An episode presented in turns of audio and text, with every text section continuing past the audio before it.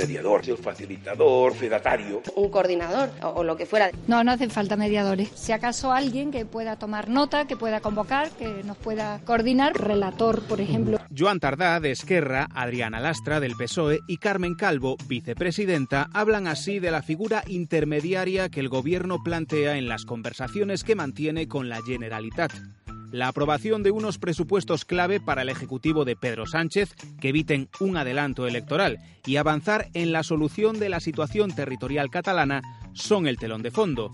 Pocas veces se había hablado tanto de un relator como lo ha hecho la vicepresidenta Carmen Calvo, aunque tampoco es que maneje al dedillo el significado. Alguien que entienda bien de todo lo que estamos hablando en este país. Bueno, poco más y vale de relator perico de los palotes, fulano o mengano. Yo es que no me he enterado de nada. Que sí, que sí, que el gobierno y la Generalitat se sientan en la mesa a hablar y como se ha explicado este mediodía... Relator, alguien que ayude y que esté allí.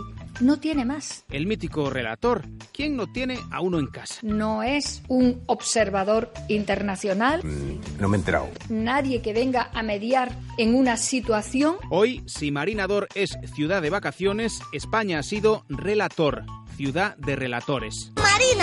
Qué guay. Tan guay no. Bastaba con haber ido al diccionario de la RAE, señora Calvo, y ver que hay una acepción, esta, que encaja a la perfección. Relator, persona que en un congreso o asamblea hace relación de los asuntos tratados, así como de las deliberaciones y acuerdos correspondientes. Mejor así, ¿no? Más claro. Sí, ¿y qué? Bueno, pues que son esas deliberaciones con los independentistas, esos acuerdos a los que el gobierno puede llegar con la Generalitat, ese conchabeo, ese salseo, ese entendimiento, ese jijijaja, el que no soporta Pablo Casado. Las explicaciones de la vicepresidenta del Gobierno han sido lamentables. Han sido un insulto a la inteligencia y sobre todo han sido un desprecio a la Constitución. Lo que está pasando en España es lo más grave que ha vivido la democracia española desde el 23 de febrero de 1981. O rectifican o convocan elecciones generales de inmediato. ¿Y las elecciones para cuándo? Pues no se sabe, pero lo que ya hay es una manifestación promovida por PP, Ciudadanos y Vox para el próximo domingo en la madrileña Plaza de Colón.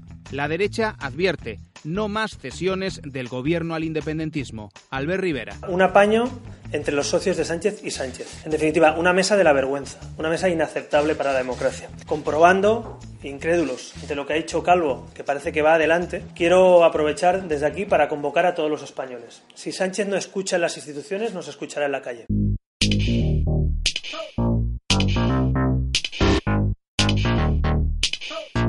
Hola, ¿qué tal? Es miércoles 6 de febrero en La Voz de Galicia. Saludos de Yago García.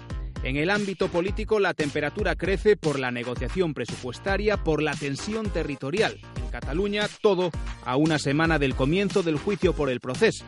Y declaraciones como las que ayer en el Senado pronunció la popular Esther Muñoz no ayudan. La senadora dijo que la partida destinada por el Gobierno para la ley de memoria histórica servía para... 15 millones de euros destinados a que ustedes desentierren unos huesos. No se pongan así, que hasta en eso son unos incompetentes. Calma, hombre, calma.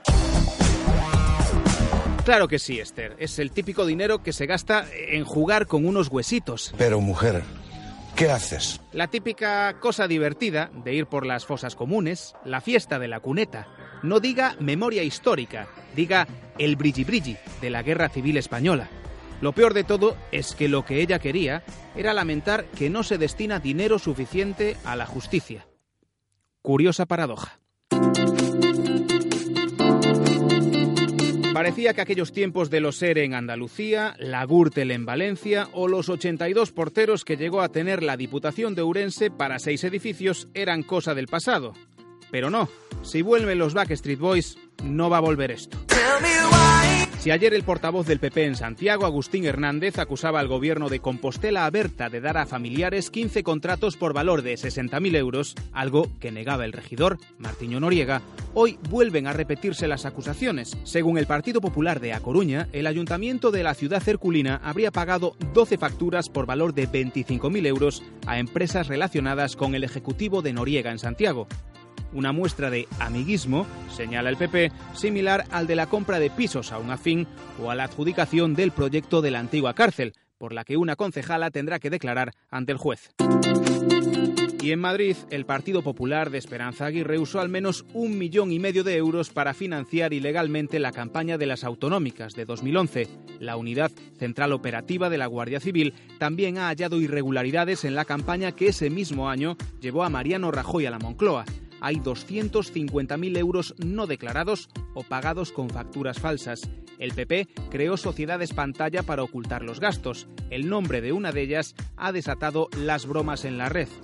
Pa' aquí, pa' allá, SL. ¡Viva el vino! En Galicia, a los investigadores de la Universidad de Santiago se les acaba la paciencia tras denunciar que desde el 2016 se les paga por debajo incluso de lo que fija la normativa. Su asamblea anuncia protestas tras constatar que hasta un ayudante cobra más que los propios investigadores. Aunque trasladaron su queja en diciembre, el rectorado no responde.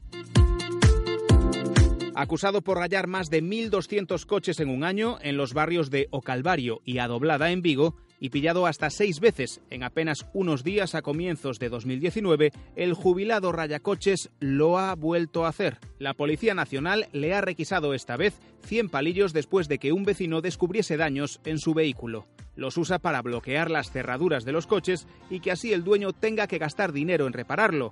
Los especialistas descartan daños psicológicos. Lo hace simplemente por maldad. Es parte de lo que ha ocurrido hoy, mañana más en tu periódico, la última hora como siempre en la voz.es y todo lo compartimos contigo en Facebook, Twitter e Instagram. Buenas noches. Calma, hombre, calma.